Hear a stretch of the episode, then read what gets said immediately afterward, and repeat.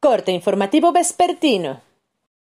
Esto es Mi Morelia Radio, el resumen preciso de los acontecimientos más relevantes con información del portal de noticias más grande de la región. Mi Morelia Radio. Bienvenidos.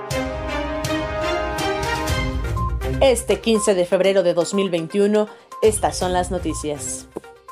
Con 17 votos a favor y 8 en contra, integrantes de la actual legislatura del Congreso local eliminaron la reforma a la ley de adopción del Estado de Michoacán que planteaba la posibilidad de que un ser humano pudiera ser dado en adopción por la madre desde el periodo de gestación.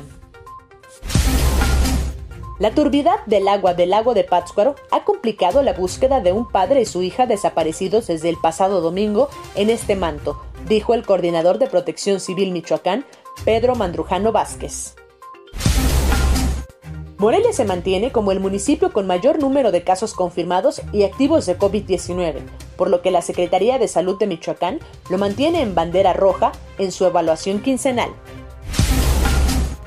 La titular de la Secretaría de Salud de Michoacán, Diana Carpio Ríos, informó que de acuerdo con el esquema nacional de vacunación, no se contempló a los menores de 16 años de edad, por lo que en la entidad se inmunizarán en total 2.700.000 personas.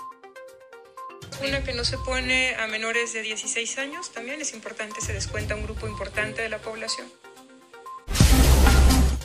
Durante el cuarto trimestre de 2020, en Michoacán, hubo una disminución de 155 mil personas en la población económicamente activa, al pasar de 2.1 millones a 1.9 millones de personas, esto de acuerdo a la encuesta nacional de ocupación y empleo de nueva edición.